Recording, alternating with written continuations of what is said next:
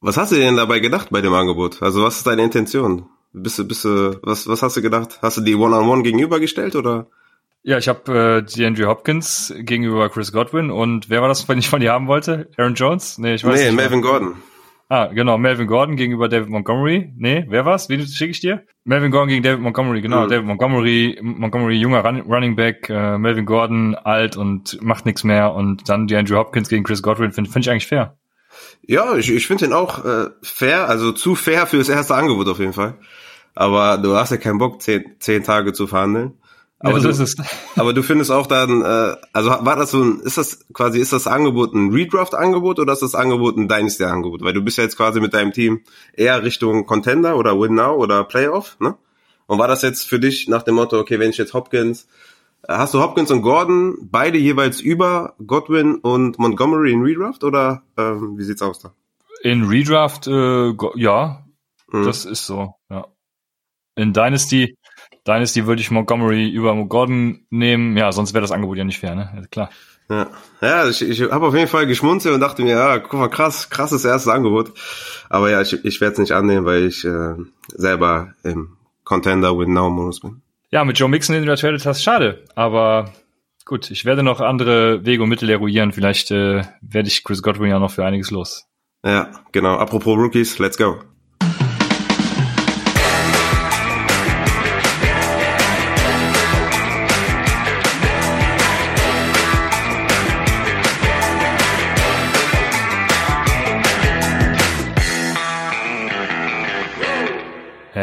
Herzlich willkommen, meine lieben Football-Freunde, bei Upside, dem Fantasy-Football-Podcast. Mein Name ist Christian und an meiner Seite ist wie immer Raphael. Heute werden wir etwas über Rookies in Fantasy und deren Value in Dynasty äh, sprechen. Bevor wir nächste Woche schon mal kleiner Teaser detailliert die diesjährige Rookie-Class mit einem exklusiven Gast besprechen werden. Bevor wir mit den Rookies anfangen, ähm, ein paar News. Ich habe mir da ein paar rausgesucht und zwar beim ersten geht's um Trades, äh, diesmal Real NFL, Real NFL Trades und äh, dazu sei nochmal gesagt. Congratulations and celebrations. Ich habe nämlich eben auf ran.de oder beziehungsweise wurde die in die German Bird Gang Gruppe geschickt, eine ran.de Schlagzeile, wo ich mir nur dachte, äh, wo ich mich gefragt habe, ob die für sowas echt Geld kriegen, was sie da machen. Also es ist schon schon schon hardcore gewesen. Äh, schli schlimmer, viel schlimmer noch. Ähm, die Schlagzeile war, hab's gerade nicht mehr, hab's mir leider nicht kom komplett notiert, aber es war in etwa so, ähm, könnte der Trade von DeAndre Hopkins und David Johnson scheitern, weil beide noch keinen Medizincheck absolviert haben und langsam läuft die Zeit aus. Da denke ich mir halt nur, ähm, Leute, Habt ihr mal äh, so in der aktuellen Weltpolitik und so euch umgehört oder äh, lebt ihr in eurem Kämmerchen wie Markus Merck und rafft einfach nichts? Also macht euch keine Sorgen äh, an alle die Andrew Hopkins Owner oder was weiß ich, auch an alle Cardinals Fans vielleicht. Ähm, der Trade wird natürlich stattfinden und die Medizinchecks werden natürlich irgendwann stattfinden, wenn die das ganze Corona-Ding, was in den USA ja leider im Moment ziemlich abgeht, ähm, ja, wenn das vorüber ist. Deshalb das als kleine erste Anmerkung. Ja, passend dazu, der Draft oder die Draft, wie auch immer man es drehen will, soll weiter stattfinden, allerdings äh, ohne, ja, also die, die, die Teams dürfen noch nicht mehr im War Room sein, das heißt, die müssen tatsächlich zu Hause sein. Manche Teams haben sich jetzt auch schon Hotels gebucht, wie auch immer das vonstatten geht. Also da hängt echt viel Logistik hinter. Äh, Julian Barsch hatte da, glaube ich, auf Twitter, ich glaube, er war es, äh, ein Video gepostet, wo einer davon erzählt, der meinte irgendwie, äh, bei einem Scout müssen sie äh, dafür sorgen, dass der genug Rechnerkapazität hat und drei, vier Rechner bereitstellen, keine Ahnung was, damit er alle Bildschirme wirklich sieht, dies, das. Also da steckt schon viel logistischer Aufwand jetzt hinter. Deswegen könnte ich mir auch noch vorstellen, dass der Draft dann doch noch verschoben wird, aber da da, das ist so halt so, so eine große Veranstaltung, ich glaube eigentlich nicht, dass es passiert. Was denkst du? Glaube ich auch nicht. Klang ja erstmal so, dass es ähm, ja, dass es stattfinden soll und dass die wohl alles dat, dafür bereitstellen, dass es wohl funktioniert. Es ist halt wirklich ein Problem. Ich bin echt gespannt, was was bei was bei Tour passiert, weil die Tour nicht genau nochmal untersuchen können, wie weit er womöglich fallen könnte, ne, ob vielleicht eine, echt eine große Überraschung gibt, dass vielleicht ein Justin Herbert als zweiter Quarterback vielleicht vom Board geht oder so, was was talent-wise natürlich eine mega Überraschung wäre. Aber ja, ich bin gespannt, keine Ahnung. Das ist natürlich im Trüben fischen. Ich weiß es nicht. Ich, ich denke, ich denke, er wird stattfinden, virtuell. Irgendwie werden die das schon hinbekommen und äh, ja, ich denke mal, es geht eher Richtung Training Camps, dass die, die sind wahrscheinlich eher auf wackeligeren Beinen als, als der Draft. Ja, ja, das genau das denke ich auch. Und äh, dass in der Offseason so wenig News gibt, habe ich noch so zwei Dinge reingepackt und zwar Brandon Cooks und Curtis Samuel. Dafür, also was heißt verdichten? Ne? Da äh, kommen gerade erste Artikel raus, wo es um Trades äh, dieser beiden Personen geht. Äh, Curtis Samuel und Brandon Cooks, genau, von den Rams und von den äh, Panthers. Finde ich ganz interessant eigentlich. Äh, was glaubst du, wären so klassische Landing-Spots? Also Cooks, Falls es soweit kommen sollte, natürlich, ne? Also. Mhm. Ja, Cooks ist ja schon länger, länger im Gespräch. Ist natürlich auch interessant für alle Dynasty-Owner, äh, dass der anscheinend bereit ist, wegzugehen oder dass vielleicht Teams sich interessieren. Äh, ist natürlich bei ihm auch so eine Frage, wie sieht's aus mit den Concussions? Ne? Ich denke mal, die nächste Concussion könnte sein Karriereende bedeuten. Ich glaube, der hat letzte Saison, hatte der drei oder hatte der zwei? Letztendlich dann gar nicht mehr gespielt. Bin ich sehr gespannt. Potenziell Landing-Spot, die üblichen Verdächtigen, ne, denke ich mal. Die, die, die Packers kommen mir da direkt in den Sinn. Ja, die Raiders, obwohl die wahrscheinlich dann Judy oder Lamb draften, höchstwahrscheinlich. Aber ja, die klassischen, die halt irgendwie einen Deep Threat brauchen. Und ansonsten bei Curtis Samuel wäre ich da, also das, das finde ich sehr interessant. Dann, ähm, ja, das überrascht mich jetzt gerade ein bisschen. Also ich kann mir nicht vorstellen, dass die Panthers den abgeben wollen. Das ist so ein super Wide Receiver Trio. Äh, würde den eher, also würde den ganz schön schaden, wenn die Curtis Samuel verlieren. Ja, das fand ich nämlich auch. Ich habe es aber unabhängig gesehen. Ich weiß gar nicht mehr, was die erste Website war, aber auf The Athletic war auch noch ein Artikel. Äh, Curtis Samuel haben die zu den zu den äh, Eagles gesprochen. Finde ich eigentlich auch ganz interessant. Okay. Weil die noch so gar nichts getan haben auf Wide Receiver, ne? Also mhm. ja, wäre auf jeden Fall sehr spannend. Aber dazu kommen wir dann, wenn es soweit ist.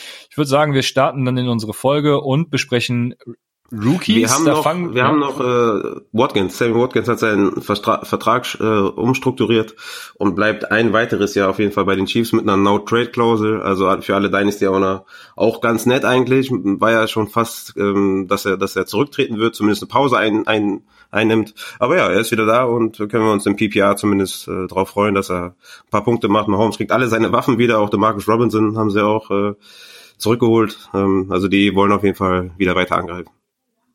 Das stimmt, genau. Äh, ist er damit der Wide Receiver 2 für dich bei den Chiefs weiterhin? Nee, Wide Receiver 2 ist, äh, ist Kelsey. ja, ähm, aber, aber ja, ja, ja, klar, er ist Wide Receiver 2, ja. ja aber keiner, klar. den ich jetzt draften würde oder so. Ist einfach nur aus deiner Sicht schön, dass man, dass da kein Spieler wegbricht, der irgendwie, ich meine, 26, 27 ist. Das ist halt schon, wäre schon bitter gewesen. Das stimmt. Dann starten wir jetzt aber mit den Rookies und ich ja habe es mir so gedacht, dass wir generell erst einmal über Rookies sprechen. Dann kommen wir so ein bisschen auf die letztjährige Rookie Draft Class, um dann einen Ausblick auf die nächste Folge auch zu geben mit der äh, Class in 2020. Das heißt, die, die Ende des Monats hoffentlich dann auch gedraftet wird. Ich habe noch eine Frage von LD Rams über Twitter. Ich glaube, die kann man jetzt ganz gut einbringen, weil sie so als äh, Beginn dieses Themas passt.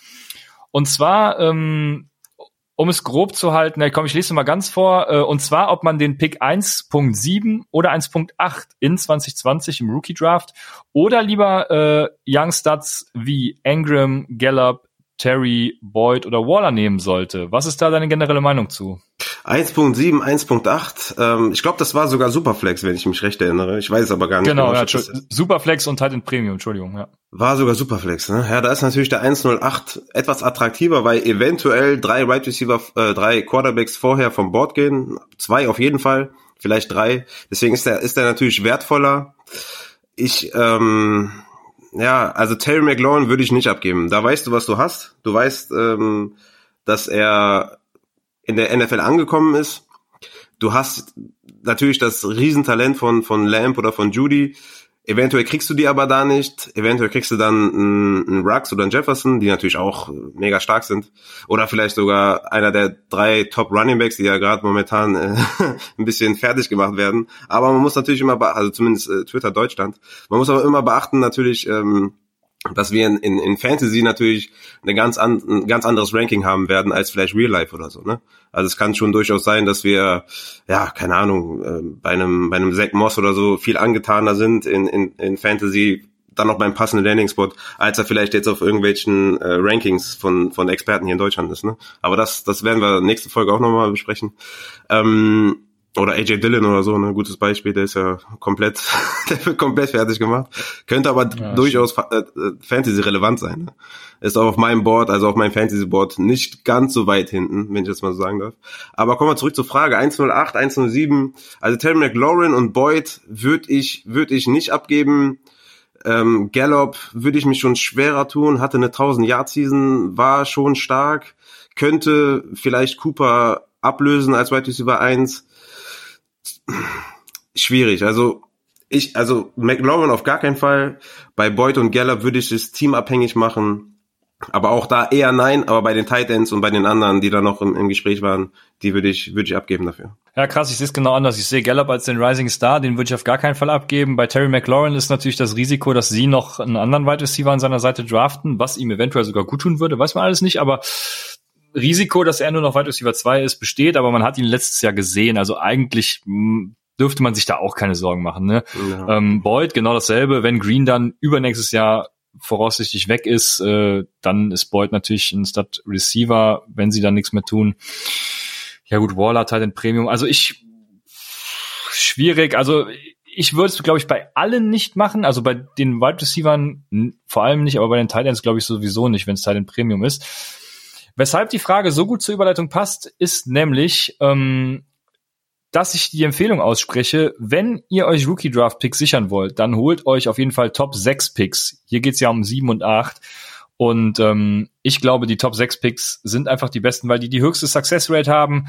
Und schon mit Pick 7 rutscht das Ganze dann wirklich kolossal ab. Äh, hab das Ganze mal analysiert. Und das Ganze ist eben auch wichtig für Trade-Evaluationen, denke ich.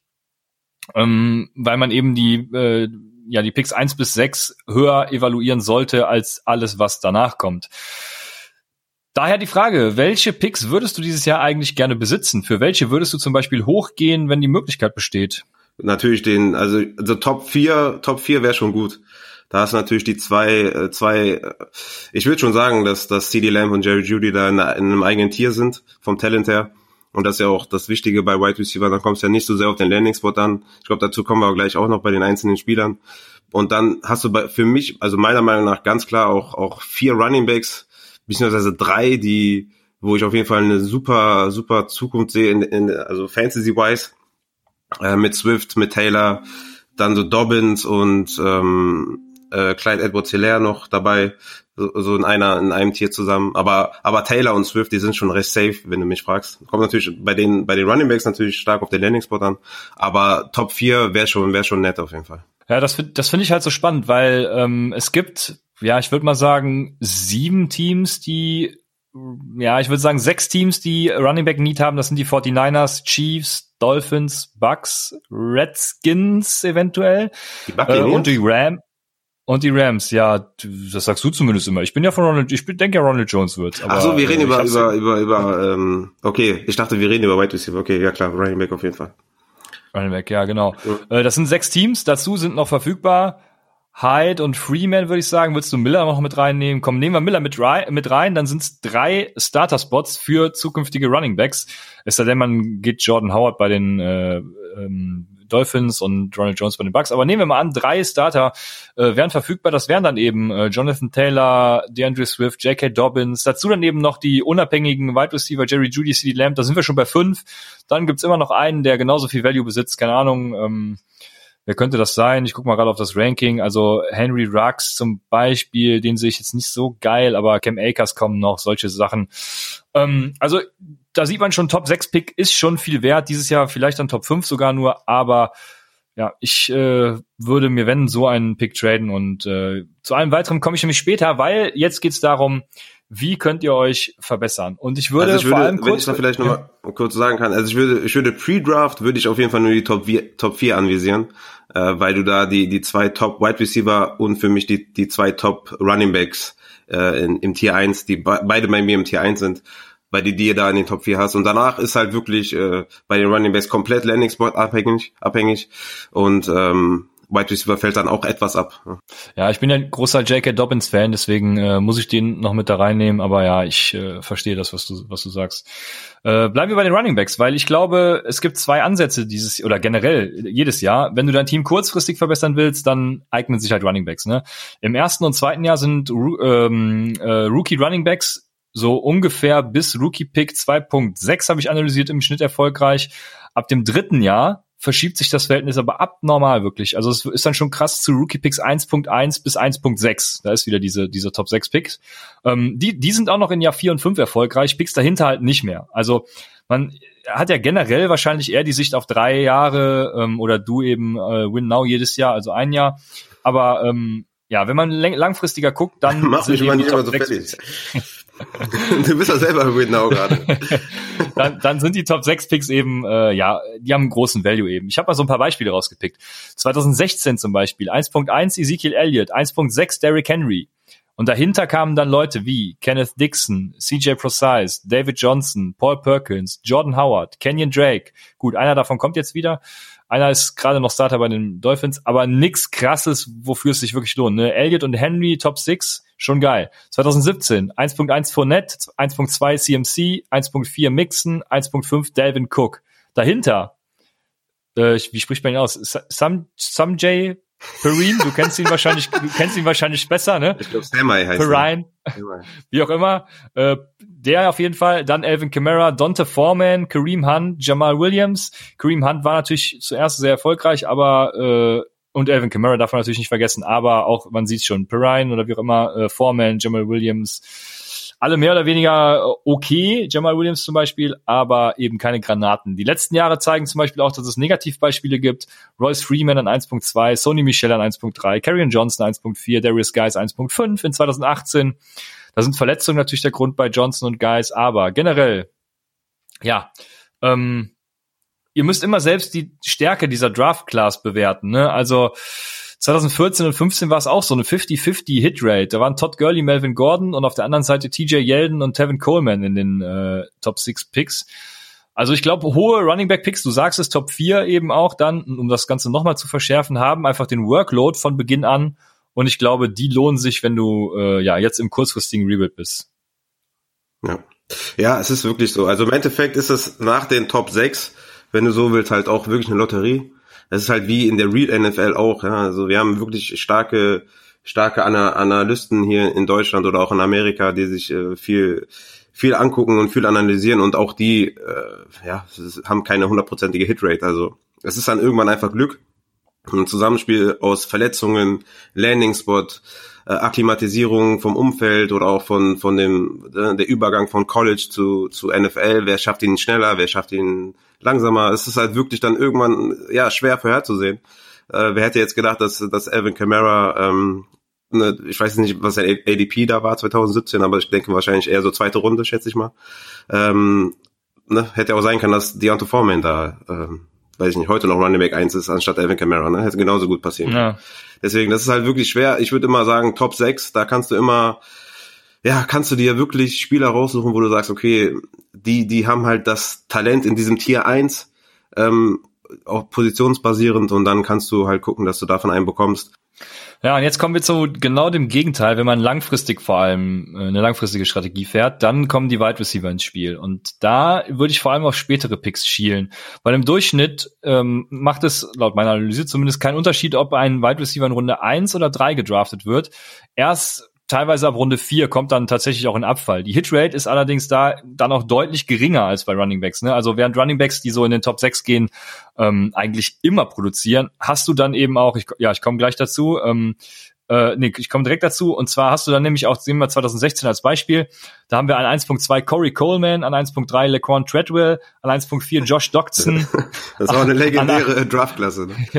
an 1.5 kommt noch Sterling Shepard und an 1.6 noch, eh, der rettet es gerade noch so Michael Thomas. Dann später eben 3.4 Tyler Lockett, 4.4 Stefan Dix, also ähm, da hätte ich lieber irgendwo in der dritten oder vierten Runde dann eingepickt, anstatt Corey Coleman oder LeQuan Treadwell oder Josh Doxson auch. Mhm. Ähm, von daher, ich glaube einfach, die Transition von College zu NFL ist bei Wide Receiver so viel schwieriger, dass das halt auch da ins Gewicht fällt. Auch 2017, 1.3 Corey Davis, 1.6 Mike Williams, 1.7 John Ross. Und dann eben später 2.2 Juju, 2.8 Curtis Samuel, 2.9 Cooper Cup, 3.6 Chris Godwin, 3.8 Kenny Golladay. Also da sieht man schon den Unterschied zu den Running Backs. Ne? Es gibt natürlich auch da Ausnahmen. Letztes Jahr zum Beispiel, nee, letztes Jahr war 2019, vorletztes Jahr zum Beispiel 1.6 DJ Moore, 1.10 Ridley, 1.12 Sutton, 2.1 Miller, 2.2 Gallup, 2.3 Kirk, 2.4 Washington. Und dann war der Einzige, der auch noch eingeschlagen ist, an 3.5 DJ Chark. Also da gibt's auch Ausnahmen, muss man dazu sagen. Ne? Wobei, das waren ja auch schon späte Picks. Das waren ja Anfang Runde 2 zum Beispiel. Aber bei Wide Receivers wäre ich da wirklich ein bisschen entspannter und äh, wenn ich zum Beispiel so einen Pick, so einen späten Pick in der ersten Runde habe, dann, dann, dann würde ich weiß ich nicht, was ich machen würde, weil da wird es dann schwierig. Was würdest du zum Beispiel da machen? Weil dann greifen nicht mehr diese Top Running Backs, aber vielleicht ist es auch zu früh für so einen Wide Receiver. Ja, du kannst dich bei, bei Running Backs natürlich immer schneller verbrennen, weil die, wenn, wenn die, wenn die kein Leadback werden oder kein, kein guter Ten-Touch Komplementärback, dann werden die halt schnell mal rumgereicht. Und bei Right Receiver, wenn du jetzt zum Beispiel Hunter Renfro nimmst in der dritten Runde oder erste oder ja, erste zweite Runde am Anfang Justice Hill, so hätte ich jetzt zum Beispiel heute viel, viel lieber äh, Renfro, weil einfach der, der ein Right Receiver ist und bei dem das vielleicht ein bisschen länger dauert, bis er sich halt entwickelt äh, in der NFL. Deswegen ist natürlich beim, beim Running Back ist, ja, ist, ist, ist immer viel gefährlicher. Die Bust Rate ist natürlich viel höher oder ja, was, was du investierst und was du dann später bekommst. Und das bei Running Back hoffst du ja auch immer, dass sich das im ersten Jahr direkt auszahlt. Beim Right Receiver weißt du ja schon, dass es, dass du gegebenenfalls ein bisschen warten musst. Ne? Deswegen, klar, würde ich also ein, ein Running Back später zu bekommen, der einschlägt, ist natürlich von der Wahrscheinlichkeit her ein bisschen geringer als ein Right Receiver, weil der auch natürlich viel mehr Zeit hat, sich zu entwickeln. Ja. Ja, ähm, Renfro ist ein gutes Stichwort. Äh, ich weiß nicht, also ich hab, weiß noch, ich kann mich noch erinnern, vor dem Draft 2000, nee, letztes Jahr war es, vor dem Draft 2019 so, äh, habe ich mich im Cardinals äh, Forum viel ausgetauscht mit den Leuten und alle fanden eigentlich Hunter Renfro geil und wollten Hunter Renfro haben. Der ging aber irgendwie in, in äh, Dynasty Rookie Drafts an 4.9. Also wirklich ultra spät. Also ist Fantasy Football Calculator, die äh, rechnen irgendwie alles zusammen anliegen, was es gibt. Also wirklich, äh, das ist ja einer der letzten Picks quasi und das ist wirklich schon krass. Und da weiß ich nicht, ob der Landing Spot dann im Endeffekt auch einen Einfluss hatte, ne? Weil das wäre nämlich so mein nächstes Thema.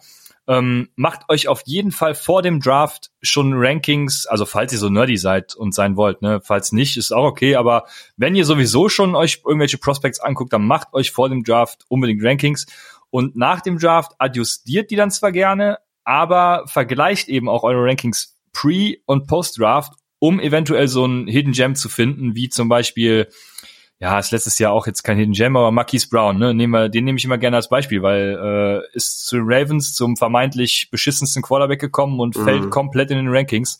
Mhm. Ja, aber eine eine Statistik, ich habe äh, noch eine Analyse Bei dem war natürlich auch der Fall, dass er dass er verletzt war auch, ne? Ja, genau, der war im Training Camp verletzt. Der ist auch noch so ein Punkt. Also ihr müsst auch in der Preseason, äh, gut, da habt ihr schon gedraftet, deswegen bringt's euch nix. Aber ähm, wenn die Leute nicht zum, also wenn vor allem Rookies nicht äh, irgendwie im Training Camp erscheinen und nicht mittrainieren können, dann ist es immer ein herbes Downgrade. Ich würde sagen, ab dem zweiten Jahr klimatisiert sich das so ein bisschen, aber vor allem bei Rookies äh, könnte es dann Startschwierigkeiten geben. Genau, aber ich habe noch eine Statistik äh, bereitgelegt und ich zwar, äh, warte jetzt mal erstmal.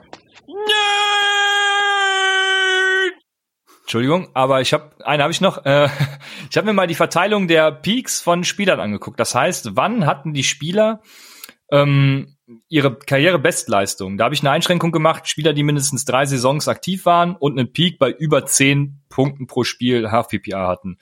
Ähm, und da sieht man, bei den Running Backs äh, haben 31,2 Prozent, ich habe es mal auf ein Drittel aufgerundet, also ein Drittel der Leute, der Running Backs, ihren Peak mit 24. Dazu haben zwei Drittel der Leute, also 66 Prozent, ihren Peak bis 26 Jahre gehabt. Das heißt, wie wir immer sagen, ab 27 Jahren könnt ihr Running Backs halt knicken, da die Kleinen sie, da fangen sie an. Und bei Wide Receivern, das passt eben auch zu dem, was wir gesagt haben, die kommen später äh, und bleiben länger. Das ist so quasi, im Moment ist ja Flatten the Curve äh, ein, ein äh, Ding, jeder weiß sich was darunter vorzustellen. Ungefähr so ist das mit Running Backs gegen Wide Receivern. Äh, Wide Receiver haben, sind da eben verteilter. Die haben ihren Höhepunkt erst mit 26 zu 17 Prozent und ja, sind relativ ausgeglichen. Ihr, ihr wisst, was ich meine. Ähm, bei Quarterbacks ist es noch krasser. Die haben irgendwie mit 28, haben 20 Prozent ihren Höhepunkt. Also die brauchen immer ein bisschen scheinbar. Ähm, sehr flat auch. Und bei Titans ist es auch bei 24, 25 und die kommen spät auch nicht mehr so sich gerade. Also mit 24, 25 sind da schon 60 Prozent abgedeckt. Aber das nur der Vollständigkeit halber nochmal so eine kleine Statistik am Rande. Also Running Backs äh, am besten halt auch früh picken, weil die schlagen ein und die sind meistens in den ersten beiden Karrierejahren am erfolgreichsten. Das wäre eigentlich alles, was ich so zu Rookies generell habe. Ähm, möchtest du noch was ergänzen zur generellen Strategie, was Rookie Drafts und Rookies betrifft? Ja, ihr müsst euch auf jeden Fall, müsst euch gut überlegen, wenn ihr jetzt ein 1.1 habt oder 1.2 und ihr seht euren Kader vielleicht nicht direkt im Contender-Modus, dann draftet auf jeden Fall einen Wide Receiver. Ne? Also es hört sich jetzt ein bisschen brutaler, wenn ich sage, verschwendet den Pick nicht an Running Back, weil man jetzt, jetzt nicht weiß, ob Swift, also der jetzt mein, mein Running Back 1 ist in Fantasy, ob jetzt Swift irgendwie drei oder vier oder fünf Jahre performt, aber er ist halt trotzdem noch ein Running Back und wenn ihr jetzt langfristig denkt und ihr wollt vielleicht ein Contender äh, in zwei Jahren sein, dann nimmt lieber, lieber jetzt in dieser extremen äh, krassen Klasse. Ich weiß, nächstes Jahr wird auch eine gute Klasse, aber ihr habt halt jetzt diesen 1.2 oder 1.1. Würde ich halt an der Stelle den, den Wide Receiver vorziehen. Wenn ihr natürlich im Win-Now seid, ähm, gibt's bestimmt genug Argumente zu sagen, ich nehme einen Top Running Back. Vor allem auch, wenn der, ja, keine Ahnung, wenn einer von denen bei den Chiefs landet, dann ist natürlich Sky the Limit, aber ja, guckt einfach, ähm, dass ihr ja, nehmt euch auf jeden Fall Zeit für eure Picks, ne? Draftet nicht hastig oder so, macht am besten Slow Draft und Rookie, dass ihr nochmal alles gut eruiert und ähm, ja. Genau, bevor wir zum nächsten Thema kommen, äh, habe ich gerade eine Push-Nachricht bekommen. Wir haben drei Dollar über Patreon bekommen. Ähm, ich darf den Namen aus Datenschutzgründen bestimmt nennen, weil es ein Nickname ist. Äh, Kleisthenes, vielen Dank, stellvertretend für wirklich alle, die uns unterstützen. Ähm, vielen, vielen Dank. Wir wissen das wirklich sehr zu schätzen, äh, haben das auch schon investiert teilweise in äh, geile Stats, äh, Pro Football Focus und Co. Also äh, wir können damit wirklich was anfangen und äh, es bringt auch euch weiter. Deshalb vielen Dank. Äh, wenn ihr uns auch unterstützen wollt, dann könnt ihr das über www.paypal.me slash UpsideFantasy oder über www.patreon.com slash UpsideFantasy tun. Vielen Dank nochmal. Ähm, jetzt jetzt kommen wir dann, würde ich sagen, zur letztjährigen Rookie Draft Class und da wirst du, glaube ich, äh, hier und da ein bisschen eskalieren. Äh, von daher würde ich sagen, du darfst gerne anfangen. Ja, was heißt eskalieren? Ich habe mir zu, zu jedem so ein bisschen was aufgeschrieben. Ich habe mir halt wirklich überlegt, wo, wo sehe ich die Running Backs oder wo sind sie gegangen im, im Rookie Draft? Wo, wie war die 19er Season und wo habe ich sie halt jetzt in meinem Dynasty Ranking und wo habe ich das Outcome für 2020? Ähm, sollen wir da jetzt jeden Spieler durchgehen? Wie, wie, wie sollen wir es am besten machen? Sollen wir es vielleicht mit, mit Running Back, äh, sollen wir mit Running Back starten oder sollen wir von 1 bis 1 bis, bis 1.10 gehen oder? Ja, wir können es so ein bisschen in, in Tiers machen. Also zum Beispiel an 1.1 und 1.2 gingen ja Josh Jacobs und David Montgomery. Äh, David Montgomery ist halt auch so ein Beispiel, äh, vor allem halt wegen seiner, wegen seines Landing Spots bei den Chicago Bears, dachte jeder, der eskaliert völlig. Wir dachten es ja auch. David Montgomery hatten wir auch mhm. sehr hoch. Ähm, mhm. Von daher können wir mit den beiden, würde ich, würde ich sagen, starten. Danach kommen dann auch mal Sanders, Daryl Henderson. Wir können die auch alle in ein Tier packen. Ähm, ja. Oder. Ja, genau. Fange ich dann vielleicht an mit, mit Josh Jacobs. Ich habe hinter Josh Jacobs LV stehen. Daran muss ich auf jeden Fall noch gewöhnen. Ja. Las Vegas, sehr nice. Ähm, 2019 hatte er äh, 13 Spiele insgesamt gemacht, hatte ein bisschen mit Verletzungen zu kämpfen, ähm, hatte 27 Targets, das sind knapp über zwei Targets pro Spiel, was auf jeden Fall sein Upside limitiert. Also eigentlich ziemlich limitiert. Hatte da ähm, ja auch nur 20 Receptions aus den 27 Targets. Trotzdem insgesamt eine, gute Saison, hatte 1150 Yards, sieben Touchdowns, war Running Back 13 per Game bei Running Backs, die mindestens 13 Spiele gemacht haben hatte tatsächlich über die Saison, über die ganze Saison 18,5 Touches pro Spiel, was natürlich ja für, für einen Running Back ein sehr, sehr guter Workload ist, ähm, mit den, mit den Receptions natürlich included. Also das heißt, wenn das ein bisschen steigt und er kommt auf 20 pro Spiel, reden wir da auf jeden Fall von einem Top 10 Back. Wenn er im Receiving Game noch ein bisschen mehr eingesetzt wird, dann, dann, dann ist er, ist er sogar Top 8, würde ich sagen, Top 7. Ich habe ihn in Dynasty aufgrund des Alters, ist jetzt in seiner Sophomore Season 22 Jahre jung, habe ich ihn in Dynasty auf Running Back 5 und ähm, in Redraft habe ich ihn auf 8, weil ich glaube, dass, dass der Workload steigen wird. Ich glaube, dass die, ja, dass, dass die Offense da nochmal vielleicht einen Schritt nach vorne machen kann. Mal gucken, wie es aussieht mit dem Quarterback. Vielleicht übernimmt Mariota und man hat da noch einen, noch einen, ja, so einen kleinen, kleinen Dual-Threat Quarterback. Also ich, ich sehe da eigentlich den Workload für, für 20 Touches pro Spiel für Josh Jacobs eigentlich äh, in Planung. Deswegen bin ich für Josh Jacobs eigentlich sehr, sehr positiv gestimmt, was, was den Outcome für 2020 angeht. Und in Dynasty habe ich ihn halt wirklich recht hoch, weil ja die Konkurrenz da aufgrund der Verträge und der, des Alters, ja, ähm, da muss man schon wirklich gucken, wen man da über ihm hat. Und ich habe ihn dann tatsächlich auf, auf fünf gepackt.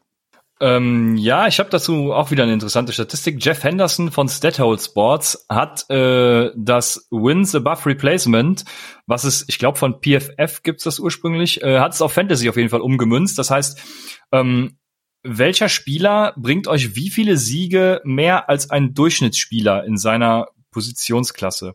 Das heißt, äh, Josh Jacobs ist da an, unter den Rookies. Ich habe nur die Rookies und Sophomores genommen, also gedraftet 2018 und 19. Da ist Josh Jacobs Platz drei äh, in 2019 gewesen. Ähm, das heißt, mit 0,9 Wins above Replacement bringt er dir eben fast einen Sieg in der Fantasy-Saison mehr als der Durchschnitts-Running Back, den du draften kannst. Und ähm, ja, davor ist nur Nick Chubb und Lamar Jackson natürlich letzte Saison, klar. Ähm, und Josh Jacobs daher für mich auch ein Kandidat, den man durchaus auf dem Zettel haben muss und den ich auch relativ hoch sehen würde. Ähm, vor allem, wie du sagst, Receptions. Er hatte ja auch im College jetzt nicht, er war keine Reception-Maschine, aber er hatte 14, 14 und 20 Receptions in den letzten drei Jahren. Also ja, wie gesagt, nicht viel, aber er kann auf jeden Fall Bälle fangen, sagen wir es mal so. Und von daher, äh, ja, also der Pick hätte sich letztes Jahr auf jeden Fall gelohnt. David Montgomery scheißt dagegen ein bisschen ab, muss man sagen, aber äh, ich glaube, David Montgomery wird die Workload kriegen. Wir haben ja schon, schon über ihn geredet, deswegen weiß ich nicht, wie ausführlich wir das machen wollen, aber ähm, ja, ich würde sagen, wir gehen direkt zu Miles Sanders über, weil der ist wahrscheinlich die spannende Personalie, oder? Ja, ja, stimmt. Ich, ich hatte noch eine, eine interessante ähm, Statistik gesehen und zwar hatte David Montgomery 16,5 Touches pro Spiel und kam nicht auf 10 Fantasy-Punkte im Schnitt. Und das ist natürlich wirklich äh, recht wenig. Aber ich denke, wir können vielleicht so ein kleines Bounceback erwarten von David Montgomery. Ich bin jetzt nicht unbedingt extrem hyped, was ihn angeht. In, in Dynasty schon etwas mehr. Äh, da habe ich ihn noch äh, auf in den Top 20. Aber in Redraft bin ich da wirklich äh, ein bisschen, bisschen abgeschreckter. Da habe ich ihn wirklich Low End Running Back 2, weil ich nicht genau weiß, wo die Reise hingeht von den Bears. Und ähm, deswegen bin ich da so ein bisschen, ein bisschen abgeneigt. Ne? Deswegen auch bei dem Trade, bei dem Trade-Angebot jetzt von dir. Ähm, ich gucke jetzt auf die auf die Season 2020 und da habe ich Hopkins und Melvin Gordon halt über über einem Godwin und einem David Montgomery. Wenn man jetzt wirklich aus Dynasty sich guckt und irgendwie sagt, okay, ich ich ich gucke jetzt mal über, über einem Jahr hinaus, ja, also für 2021, 22 könnte man sogar schon auf der Seite von Montgomery und Godwin sein, wobei natürlich man auch beachten muss, dass ein, dass ein Hopkins, jetzt kommen wir irgendwie von, von Running Backs nochmal kurz zum Trade, aber egal, äh, dass, dass ein Hopkins natürlich langfristig gesehen jetzt mit Murray an der Center ist und bei Godwin vielleicht nächstes Jahr ja, nochmal ein anderer Quarterback an der Seite steht. Deswegen, ja, Montgomery hatte einen gewissen Dynasty Value, aber äh, Redraft Value für, für ein Win-Now-Team oder für ein Contender-Team ist er, ist er halt jetzt nicht wirklich, äh, ja, bin ich jetzt, hat er für mich jetzt nicht so viel Upside. Ja, ich glaube, es lag viel an der O-Line letztes Jahr. Wir haben das ja in ja. einer Folge schon, schon dick ich angesprochen. Glaub, Platz 29, ne? Ja, auf jeden Fall mega schlecht. Deshalb, mhm. ich glaube schon, dass er gut, gut zurückbouncen kann, von was zurückbouncen. Also, dass er gut, dass er sein zweites Jahr gut nutzen kann, sage ich mal so. Ja gut, er hat natürlich auch eine Limitierung im Receiving Game, ne? Terry Cohn. Ich glaube, Montgomery kam auf 25 Receptions. Ja, ist, ist natürlich, äh, ist natürlich nicht viel, ne? Ja, das Da wird Melvin. Gordon zum Beispiel deutlich drüber sein. Das, ja, mit äh, Philipp Lindsay bleibt auch das abzuwarten, aber Melvin Gordon hat auf jeden Fall schon gezeigt, dass es. Ja, genau, selbst mit Eckler im Team hatte Melvin Gordon immer starke Reception. Naja, genau, das stimmt. Schön im Screen Game, gut für Fantasy, ne? Gut, für, ist wirklich so. Wird auch interessant sein in der Rookie-Folge, da wenn man dann sagt, keine Ahnung, irgendjemand hat halt Upside im Receiving Game, obwohl er vielleicht kein, kein unglaubliches Receiving Threat ist, aber es geht dann halt darum, dass er vielleicht auch einfach nur Checkdowns und Screens fangen kann. Ja, ja so ist es. A la Fournette. Ja, genau. Dann, äh, ja, Miles Sanders hat Wins above Replacement von 0,4, ist damit ja der viertbeste Running Back äh, aus den letzten beiden Jahren äh, vor Devin Singletary und Philip Lindsay. Ja, ihn habe ich ja weggetradet, vor allem, weil ich glaube, dass die Eagles da irgendwie wieder irgendwas machen werden und ihm nicht die alleinige Herrschaft übers Backfield geben. Das ist mein, meine größte Sorge bei den Eagles halt. Ne? Ähm, ja, wäre verrückt. Wäre verrückt, wenn die einen Draft würden sorry, äh, weil die haben jetzt auch nicht so viel Draftkapital, man Pick 21, 53, 103, 127 und haben natürlich auch ein paar mehr Baustellen noch, müssen auf jeden Fall auf Wide Receiver auch gehen. Also ich weiß nicht, wo die da Platz haben für einen Running Back und die haben halt Miles Sanders, ja, ein super, super Back, muss man wirklich sagen, auch vom Talent her ein super Back. Auch ein, auch ein Running Back, der dir wirklich auch äh, Receiving Upside gibt, auch in Real Life. Ähm, und dann haben sie noch Boston Scott, der, der ein guter Catching Back ist. Eigentlich haben die da einen guten One-Two-Punch. Aber wenn sie jetzt wirklich sagen, keine Ahnung, AJ Dillon in der sechsten Runde, ne, der berühmte AJ Dillon, dann wird's halt auch blöd für die Goal-Line-Work für Miles Sanders. Ne? Miles Sanders hatte letztes Jahr, ähm, war Running Back 18 per Game, hatte ein starkes Finish, aber man darf nicht vergessen, Jordan Howard war der Leadback bis Woche 9. Ne? Sanders war bis Woche 9 nur Running Back 27. Und als Jordan Howard dann, dann weg war oder verletzungsbedingt ausgefallen ist, von Woche 10 bis 16 war Miles Sanders Running Back 10. Hatte 47 Receptions in, in der Saison und ähm, ja, mal gucken. Also die, ich habe schon auch gehört, dass die Eagles wohl gesagt haben, dass oder gelesen, dass die Eagles schon gesagt haben, die wollen weiter mit so einem Running Back bei Committee machen. Für mich haben sie es schon mit Boston Scott, aber ja, wenn sie noch einen dazu draften, vielleicht in der vierten, fünften Runde, dann ist es ein bisschen blöd für die Short Yardage und für die Goal Line Work. Aber ist gut. Stand jetzt würde ich sagen, Redraft habe ich ihn auf 14, Miles Sanders und Dynasty auf 12. Aber ich sage ja auch eh immer, man sollte nach dem nach dem NFL-Draft draften für genau solche Fälle, weil selbst wenn du die, selbst wenn du die Rookie-Picks implementierst in den Draft, weißt du halt trotzdem nicht, was jetzt mit Miles Sanders ist. Ne? Kannst halt nur abschätzen, aber wenn die Eagles so, so blöd sind, sage ich mal, und in der sechsten Runde einen Powerback äh, draften, dann ist halt blöd. Ne? Ja, bei Miles Sanders hatte man ja letztes Jahr Anfang der Saison vor allem Sorgen um sein Pass-Blocking und mhm. Da habe ich mir mal PFF-Stats angeguckt. Das sind äh, 2, 4, 6, 6 Spiele war über 75 im Passblock-Rate, davon 5 sogar über 80, eins noch mit 69 und dann gab es halt auch so Spiele mit 9,5, 27,4, 18,3. Also. Was ist Ronald Jones gerade da? Weiß haben nicht wir, ganz, was ich davon... Haben wir letztes Mal schon, glaube ich, geguckt, ne? Da war er auch ganz, ganz weit unten. Ja, stimmt, haben wir schon geguckt. Ja, das weiß ich nicht mehr. Ich weiß aber nicht ganz, was ich davon halten soll, also ob das jetzt das Problem ist oder nicht. Aber ja, wie du sagst, also mit Boston Scott äh, wäre da auf jeden Fall wer dabei. Ronald Jones ist genauso. Der hat in Woche 6 in Woche 6 gegen die Panthers ein äh, Passblock Grade von 0,3. War das das, wo er den Block verpasst hat? Weiß ich nicht, ja. Kann sein, ja. Hat auf jeden Fall, äh, ja, wurde er gebencht, weil er einen Block verpasst hat. Ja, geil. Ähm, Wäre geil genau. auf jeden Fall, das Szenario, äh, wenn, wenn Tom Brady an der Center ist, Ronald Jones verpasst den Block und Brady kriegt den übelsten Hit. Und dann ist, glaube ich, Ronald Jones einen Tag später Cut. Ja, aber äh, man sieht hier gegen Ende der Saison hatte Miles Sanders mehr Pass-Block-Snap-Counts und äh, wenn er mehr hatte, dann hat er auch eben dieses gute Rating. Von daher glaube ich, das ist kein Problem mehr nächstes Jahr. Und ich glaube, das kann ihm halt nur zugutekommen, wenn er dann auch eingesetzt wird im Passblock und alles. Also er steht immer auf dem Feld und er hat halt Opportunity on mass. Kann man ja auch, kann man auch üben. Das ist auch eine Frage der Technik. Äh, bei, bei, ja. bei vielen Running Backs hapert es ja auch schon am Effort allein schon. Und das kann man, kann man durchaus lernen. Ne? Natürlich, wenn du jetzt ein halbes Hemd bist, dann wird es schwer zu blocken. Aber wenn du Miles Sanders Statur hast, hast du schon mal ganz gute Anlagen zu blocken. Und du musst halt ein bisschen an der Technik arbeiten, dann wird das schon. Genau, dann gut, dein Lieblingsspieler an 1.5 letztes Jahr im Rookie Draft, Daryl Henderson. müssen, müssen wir zu ihm noch was sagen? Ja, ich glaube nicht. Also ist natürlich gemessen am ADP war das ein Bust, ist klar. Aber äh, mit seinem Receiving Game hat er natürlich jetzt mega Upside für die Saison. Wenn die, wenn die Rams nichts tun, ist er low end Running Back 2, habe ich jetzt schon oft gesagt im Redraft für mich. Und von daher, ja, schauen wir mal, was die Rams machen. Und ansonsten äh, bin ich auf jeden Fall froh, dass Daryl Henderson im Team habe in Dynasty. Und äh, werde auf jeden Fall beim Draft genau hingucken bei den Rams. Ja, das glaube ich.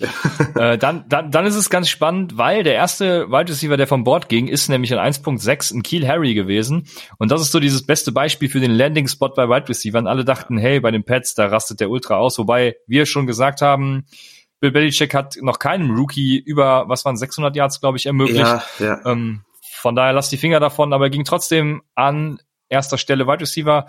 Und ja, was halten wir eigentlich von dem dieses Jahr? Über den haben wir noch nicht viel gesprochen, weil er, er wird auch relativ missachtet dieses Jahr, glaube ich. Also ich glaube schon, dass er, je nach Quarterback-Situation natürlich, wenn James Winston jetzt zum Beispiel kommt, dann glaube ich, kann der schon gut eskalieren.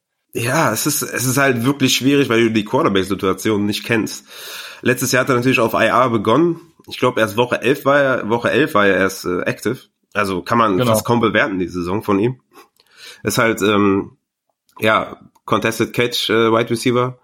Die Patriots Offense war halt auch sau schlecht. Ja, was, was soll man da jetzt großartig sagen? Ähm, wir, wir, wir kennen den, wir kennen den Quarterback nicht. Wir, wir, wir haben jetzt keine ganze Saison gesehen von Keel Harry. Man hat gute Ansätze gesehen, würde ich sagen. Da waren ein paar Highlight-Catcher auf jeden Fall auch dabei, Catches dabei. Ah, also hat mich sehr schwer getan bei Keel Harry. Ich glaube, das, äh, das Upside ist immer noch groß. Er ist ein großer, bulliger Wide Receiver. Redraft ähm, würde ich da komplett die Finger von lassen. In Dynasty würde ich ihn so als, ich glaube, ich habe ihn irgendwo in den 40ern, ich glaube 41, 43 oder so, ist halt 22 Jahre alt, also wirklich noch sehr jung, kann sich auf jeden Fall noch entwickeln und ja, ähm, in Reader würde ich, wie gesagt, ihn komplett ignorieren, aber in Dynasty sollte man ihn schon auf dem Zettel haben. Ja. Weil er ist natürlich neben Edelman der, der, der Wide Receiver 2 und wenn Edelman da mal weg ist, ähm, ja, ist, ist er, ist er da schon die Zukunft der Patriots, ne? Ja, genau so ist es. Und ich denke, äh, du hast auch vollkommen recht mit den Contested Catches. Also äh, ich habe, wie, wie gesagt, also er ist, er ist kein Typ, der sich groß Separation kreiert. Er ist halt mehr so der Contested Catch-Typ. Und gerade für so jemanden wie James Winston, der halt keine guten Entscheidungen treffen kann, äh, könnte das eventuell dann geil sein. Aber ja, ja warten wir mal ab. Das wäre komplett krank, wenn, wenn Winston zu den Patriots geht. Ne? Ja, ich, ich, ich fände super geil. Aber wir sind ja, ja immer noch klar. in Miami. Das, das, das wäre am geilsten. Ja, ähm, Genau. Der nächste, der von Bord ging, war DK Metcalf und danach AJ Brown. Ich glaube, die sind beide äh, ja, Top Wide Receiver für die nächste Saison, was ihre Klasse betrifft. Also AJ Brown wins above replacement 0,4. Damit ist er der beste Wide Receiver der Klasse. Vor ihm, von dem davor das Jahr, war noch Michael Gallup, der erster war, und Kevin Ridley auf zwei. Aber AJ Brown hat eine starke Saison. Wir haben auch schon gesagt, woran es lag. Ne? Yards auf der Catch und allem Pipapo. Mhm. Also ähm, da hat der Landing Spot auch in die Karten gespielt. Corey Davis wusste man, der kann nix. Und ähm, genau. Bei ihm war aber auch nur, bei ihm war aber auch nur von Woche, ich muss tatsächlich nochmal gucken, Woche 12 an, ne? War er im Beast. Also in der, in der White Receiver, äh, in der Spanne von 12 bis 16 war er White Receiver 2. Hat natürlich einige Championships äh, gewonnen oder einigen dazu verholfen zu gewinnen. War aber nur insgesamt White Receiver 28 per Game, ne? Also overall. Mhm. Und das ist natürlich dann, äh, ja, muss man mal ein bisschen Vorsicht genießen, ne? dass er da äh, bei Yards after Catch, die werden ein bisschen zurückgehen, ne? Äh, auch die, die ganze Offense wird ein bisschen stagnieren oder ein bisschen mehr zurückgehen. Deswegen ist es halt wirklich bei ihm ein bisschen gefährlich. Er ist immer noch jung, klar, ne, ist Sophomore Season, aber ich glaube, in Redraft hat er mir einen zu krassen Hype. Da sehe ich ihn teilweise irgendwie in den, in den Top 16, aber das ist mir ein bisschen zu, ja. zu heftig, ne? Also er ist schon, ich habe mir auch die Fantasy-Punkte angeguckt. Miles Sanders war natürlich der mit den meisten. Danach kommt direkt AJ Brown. Er hatte in Woche eins direkt ein gutes Spiel. Danach haben wir ihn ja auch als Waferwire Add up, Add up, sag mal so, Wafer, Waferwire no. Pickup so no. ähm, beworben. Dann hat er zwei schlechte Spiele, dann wieder eins mit 24 Punkten. Woche 7, 8, 9, 12, 9, 12. Also schon eine Flex-Option, würde ich sagen. Dann hat er zwei schlechte Spiele gehabt und ab Woche 12, wie du sagst, ist er dann komplett ausgerastet.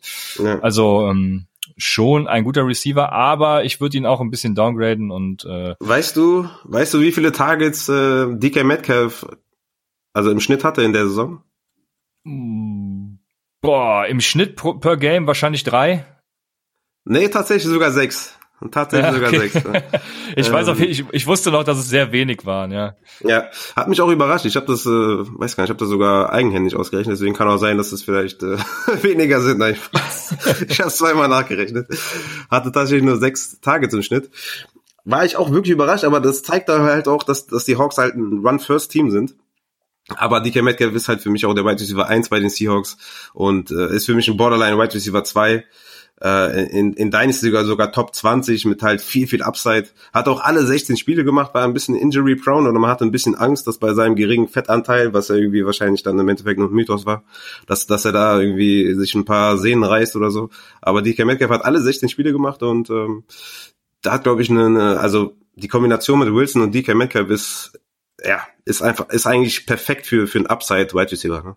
Auf jeden Fall. Ähm, wo du seinen Athleticism äh, auf Deutsch, weiß ich es gerade nicht, seinen Athletismus, keine Ahnung, seine Athletik. Athletik.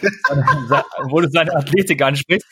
Ähm, wie, wie bewerten wir das eigentlich bei Rookies? Weil wir haben ja zum Beispiel mit Henry Rux jetzt auch einen, der ist super schnell, äh, läuft irgendwie, ich weiß nicht, wo wie denn vor die Yard Dash gelaufen ist, irgendwie 4-3 oder so, 4-2 irgendwas, keine Muss Ahnung. Ich jetzt nachgucken. Ja. Ähm, hatte aber natürlich dadurch auch im College nie wirkliche Press-Coverage und sowas. Also das kann man sehr schlecht bewerten. Ähm, von daher wenn er das in der NFL sieht, kann das Ganze natürlich auch ein bisschen in die Hose gehen, weil er braucht was, bis er in Fahrt kommt und muss dann halt eben auch erstmal sein, an seinem Release arbeiten. Von daher, was machen wir mit so einem zum Beispiel? Der geht ja jetzt auch als, ich muss gerade gucken, als dritter Wide Receiver, glaube ich. Ja, Release ist auch mal wirklich ja. ein Thema. Äh, Press Coverage, wie, wie, wie man gegen äh, Coverage arbeitet bei, beim Release, wie die Technik da ist, ist immer wirklich ein Thema. Äh, ich habe mir ist zum Beispiel auch bei LaVisca Chenault aufgefallen, dass der halt ganz oft auch einen ganz freien Release hatte, ne? dass der quasi ja. äh, im Slot aufgestellt war, ist gelaufen und hat halt den, ba also ich habe ja wirklich ein bisschen, äh, ich habe wirklich Tape geguckt. ja, das ist äh, quasi das erste Mal so intensiv und da ist mir wirklich aufgefallen, dass der genau. Und da ist mir echt aufgefallen, dass der, dass der einfach teilweise komplett frei durchgelaufen ist, ohne irgendwie am Catch gehindert worden zu sein oder irgendwie, keine Ahnung, da war kein Effort von den Verteidigern und ah, also da, da ist echt so, da habe ich so gedacht, okay, den muss ich ein bisschen, äh, bisschen nach unten tun äh, im, im Ranking. Ja, ist natürlich echt so eine Sache, ne? In welches Team äh, kommst du? Was spielt das Team vielleicht auch für für ein äh, für, für ein Offensive Scheme zum Beispiel auch, ne? Alles so Fragen, die ähm, ja sind interessant auf jeden Fall. Bei Rux ist halt wirklich Big Play Potenzial ist halt immens und ich glaube, als der Wide Receiver würde ich ihn halt auch draften. Ich würde ihn jetzt nicht draften als äh, 100, 100 Reception Guy, sondern halt irgendwie als, als 50, 60 Reception Guy und dann halt als Boomer Bust und äh, je nachdem, wo ihr hinkommt. Wobei natürlich das Talent ne, beim, beim Draft an sich ist wichtig, ne, in Dynasty, aber in Redraft würde ich da halt schon gucken, ja, für Henry Rux, ähm, den habe ich zwar weit oben, aber wie gesagt, die, die Top 2, also Judy und Lamb, sind für mich so all the way up von den anderen. Und deswegen, ähm, ja, ja, Henry Rux im Moment 1.10. Würdest du da schon zuschlagen oder äh, da lieber wen anders nehmen und noch warten? Doch, doch. 1.10 finde ich schon, finde ich schon angemessen. Okay. Sehr gut. Dann äh, gingen noch einige Spieler. Devin Singletary, was erwarten wir von dem zum Beispiel kommende Saison? Meinst du, die Bills tun auch noch was auf Running Back? Ah, es würde mich tatsächlich nicht überraschen. Ne? Also hatte eigentlich eine ganz gute Season, hatte drei Spiele verpasst wegen Hamstring. Das können wir uns, glaube ich, alle noch erinnern. Ähm, am Anfang der Saison im Discord-Channel ging es da hoch her, ähm, ob man ihn jetzt äh, holt, wann man ihn holt und äh, ob er dann danach die Rolle übernimmt von, von Gore und hin und her. Da waren viele Advices notwendig. Ähm, er sah wirklich gegen Ende der Saison richtig gut aus. Von Woche 8 bis 14 hatte er im Schnitt 17 Touches. Und wenn er die bekommt, ist es halt wirklich klasse. Er war in der Spanne von 8 bis 14 auch Running Back 8. Das heißt, wenn er die, wenn er die Touches bekommt, liefert er auch. Frank Gore ist jetzt weg. Das heißt, äh, Singletary ist für mich so ein Mid-Round, äh, ja, Mitte zweite Runde in, in äh, Redraft. Aber wenn die, wenn die Bills da was machen und er ist jetzt nicht so der typische Goal-Line-Back, ne? auch von, von, von der Größe her, also nicht der typische, wie man sich ihn bauen würde, meine ich damit. Es kann natürlich sein, dass er aufgrund äh, seines Talents irgendwie, ne, Eckler ist jetzt zum Beispiel auch nicht so der, der maßgeschneiderte Goal-Line-Back, aber, aber letztes Jahr super effektiv an der Goal-Line. Ne? Das kann man nicht immer so ganz einfach so sagen. Aber es kann durchaus sein, dass die Bills sagen, okay, äh, wir holen uns nochmal einen in der Free Agency, in Carlos Hyde zum Beispiel, um ihn dann zu, zu unterstützen. Es gibt ja auch Running Backs, die sind einfach auch nicht dafür gebaut, dass sie 17 plus oder 20 plus Touches haben, ne? wie ein Aaron Jones zum Beispiel. Aaron Jones wird nie ein Running Back sein, der 25 Touches hat pro Spiel. Dem tut das halt auch gut, wenn er einen Jamal Williams so neben sich hat. Auch langfristig, dass er sich, sich nicht die ganze Zeit verletzt und alles. Deswegen ist, ähm, ja, Devin Singletary, momentan habe ich ihn super hoch auf jeden Fall mit hier, äh, mit, äh, mit Running Back 2. Aber wenn die Bills da was machen, dann ja, wird, wird ihm schon schaden auf jeden Fall. Ne? Wir haben TJ Yeldon, ist immer noch da als Receiving Back. Ja, Singletary hatte aber auf jeden Fall sehr, sehr gute Ansätze. Ich, ich war da auf jeden Fall, bin auf jeden Fall Fan von Singletary. Ja, aber jetzt, ihr, ihr merkt schon, wir kommen jetzt ungefähr in die Region, wo es schwierig wird. Wir sind bei Pick 1.9 und äh, wie anfangs gesagt, also jetzt kommt man ins Grübeln. Zum Beispiel 1.10 war Paris Campbell, von dem ich ja einen richtigen Ausraster dieses Jahr erwarte. Äh, ich habe ja, ich habe mit ich habe mit Julian Barsch auch ein bisschen über ihn geschrieben, weil er ist ja Ohio State Fan. Paris Campbell kommt ja von Ohio State zusammen mit Terry McLaurin. Ähm, er hat ein bisschen die Sorge, dass er zu eindimensional sein könnte, aber äh, er sieht auch die massive Upside, die Paris Campbell zum Beispiel mitbringt. Also ich drafte ihn auch dieses Jahr überall, wo ich kann. Ähm, das ist auf jeden Fall ein Target von mir. Der war ja komplett verletzt die letzte Saison. Ich weiß gar nicht, wie viele Spiele er im Endeffekt dann irgendwie mal gemacht hat. Ich glaube, zwei oder so war er active für zwei Targets, keine Ahnung. Hab's gerade wirklich nicht parat, aber war nicht viel. Der war komplett verletzt. Ähm, danach ging TJ Hawkinson. Äh, Debo Samuel, auch so ein Kandidat, der ja Wide Receiver 2 ein sehr guter ist, aber eben halt auch nicht mehr. Ne? Also und äh, bei, bei Debo Samuel habe ich okay, sorry. Ja? Nee, mach, Entschuldigung, mach. Okay, bei, bei Debo Samuel habe ich auf jeden Fall zwei Fun Facts. Der erste ist, der war Wide Receiver 37 per Game. Weißt du, wer Wide Receiver 36 ist? Äh, quasi ein Platz vor ihm. Ein, ein Top-Tier Wide Receiver letztes Jahr. DeAndre Hopkins. Nee, oder Beckham Jr. Ah, okay, fast. fast, äh, ungefähr, dieselbe, ungefähr dieselbe ja. Range, ja.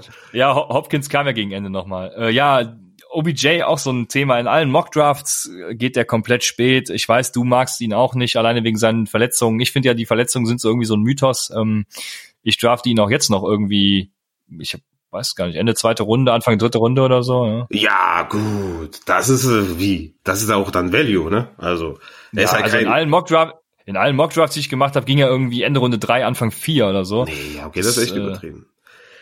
Ne, das ist zu viel. Aber er ist auf jeden Fall kein First Round Wide Receiver oder äh, keine Ahnung zwei, sagen wir 2.1 bis 2.8. Boah, da, da würden mir auf jeden Fall andere Wide Receiver einfallen. Ja, du, du, du hast ja zum Beispiel Cortland Sutton über ihm. Das würde ich halt komplett ablehnen, sowas. Also ich würde auf jeden Fall OBJ draften anstatt Cortland Sutton. Okay, krass. Nee, da, äh, ja gut. Da bin ich auf jeden Fall für, für Cortland Sutton. Ja, das stimmt. Den, den habe ich über ihm. Genau, und äh, jetzt, jetzt sprechen wir halt über spätere Tage. Also du meinst jetzt in Dynasty oder in Redraft? Weil ich war jetzt kurz verwirrt, in, was du jetzt meinst. In, in beidem. Also, ja, okay. Also in Dynasty nehme ich auf jeden Fall Sutton. In Redraft habe ich Beckham auf 11 und Sutton auf 14. Also da habe ich ihn sogar noch drüber. Aber äh, in Dynasty, klar, ähm, Sutton ist, ist jünger, äh, hat sein Breakout gehabt. Beckham, ja, wie, also soll er mich überzeugen, gerne, aber hat er, hat er jetzt schon länger nicht mehr. Ähm, aber ein, einen habe ich jetzt noch für dich und der ist extra für dich sogar. Äh, Sanders war ja auch so, oder ist ja auch so ein Gadget-Player, ne, mit, mit Endarounds, Sweeps und, und, und sonstigem. Der hatte die zweitmeisten Rushing Yards hinter Curtis Samuel mit 126 Yards. Jetzt bist du jetzt bei Miles Sanders? Nee, bei Debo Samuel sind wir doch, oder? Sam, ja, okay, weil du hast Sanders gesagt, deswegen ich war ah, komplett sorry. verwirrt. Ja. Ähm, ja, Debo Samuel. Genau, der hatte 126, 126 äh, Rushing Yards und es gibt einen Running Back, der hatte 345 Rushing Yards in 13 Spielen. Weißt du, wer das war? Damit hatte der quasi 219 mehr als ein Wide Receiver. Ja, jetzt kommt bestimmt Ronald Jones. Nee, David Johnson. So, so schlecht war, so schlecht kann Ronald Jones nicht gewesen sein. Ja, David Johnson gut, weil er nicht gespielt hat, ja klar. Ist ein bisschen unfair, ne? Weil der, weil der, also er hat zwar 13 Spiele gemacht, aber hat ja nicht alle immer unbedingt mehr als fünf Snaps gesehen. Aber in den Büchern steht halt 13 Spiele, deswegen fand ich fand's lustig. Ja. Weiß nicht, vielleicht fand's der eine oder andere auch lustig. Du fandest es glaube ich nicht so geil, aber ich musste lachen. Ja, wir haben ja gelernt, der Trade könnte eventuell scheitern, deshalb. Äh, der könnte scheitern. Mal gucken. So, dann können wir noch über, über einen sprechen, und zwar ist das äh, Marquise Brown, der ging an 2.3 und somit als 2, 4, 6. Wide Receiver von Bord letztes Jahr im Rookie Draft. Und das ist auch wieder äh, das Gegenbeispiel von Keel Harry. Mhm. Bei Marquise Brown war, glaube ich, übereinstimmend, obwohl die, die äh, Wide Receiver Class wurde ja generell als nicht so gut angesehen, aber Marquise Brown war, meine ich, als einstimmiger äh, Wide Receiver 1 äh, überall in allen Mock Drafts von Bord gegangen. Deshalb ähm, ist er, glaube ich, sogar im NFL-Draft. Ne? Die Ravens haben ihn auch vor Keith Harry bei den Patriots gepickt, wenn ich mich richtig erinnere. Auf jeden oh, Fall so genau. war er der beste Wide Receiver, dann verletzt er auch im Training Camp und äh, eben mit vermeintlich dem beschissenen Lamar Jackson. Wie geil, wie geil es auch einfach ist. Ne? Ich saß auch beim Draft da und dachte mir, scheiße, jetzt geht er zu Lamar Jackson. Klar. Und dann haut Lamar Jackson so eine Saison raus, auch, auch äh, stark. Ja. Aber genau, das ist auch wieder so ein Negativbeispiel für beste Landing Spot. Wenn ihr das äh, Ranking Pre-Draft gemacht hättet, dann wäre der deutlich höher gewesen. Und deswegen, ja, habt ihr hier an 2.3 wahrscheinlich auch für die Zukunft ein ja, klasse Wide Receiver. Ähm, meine, meine Frau kommt dann am Stuhl nicht vorbei, weil sie zu dick ist. Ich glaube, ich muss ihr mal helfen gehen. Soll ich dir helfen? Mach du mal kurz helfen. nee, warte mal, Schützi, warte, warte, warte.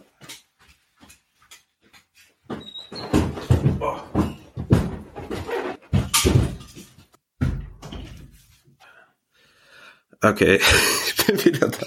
Okay.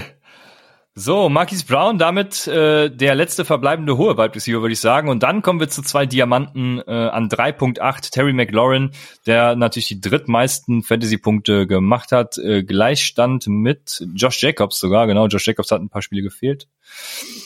Ähm, ja, Terry McLaurin, auf jeden Fall hervorragender Wide Receiver, den haben wir eben schon gesprochen. Und dann 4.9 Hunter Renfro, natürlich äh, Wahnsinn. Also der hat vor allem die letzte Woche mit 24 Punkten da ordentlich einen rausgeknattert, war auch verletzt, äh, hat aber von Woche 8 bis Woche 11 äh, 19, 17, 8, 12 Punkte, also noch nicht mal ein Flexspieler, sondern schon Wide Receiver 2 oder mehr sogar, also schon krass. Den äh, würde ich auch gerne spät irgendwann draften in diesem Jahr. Was hältst du von ihm?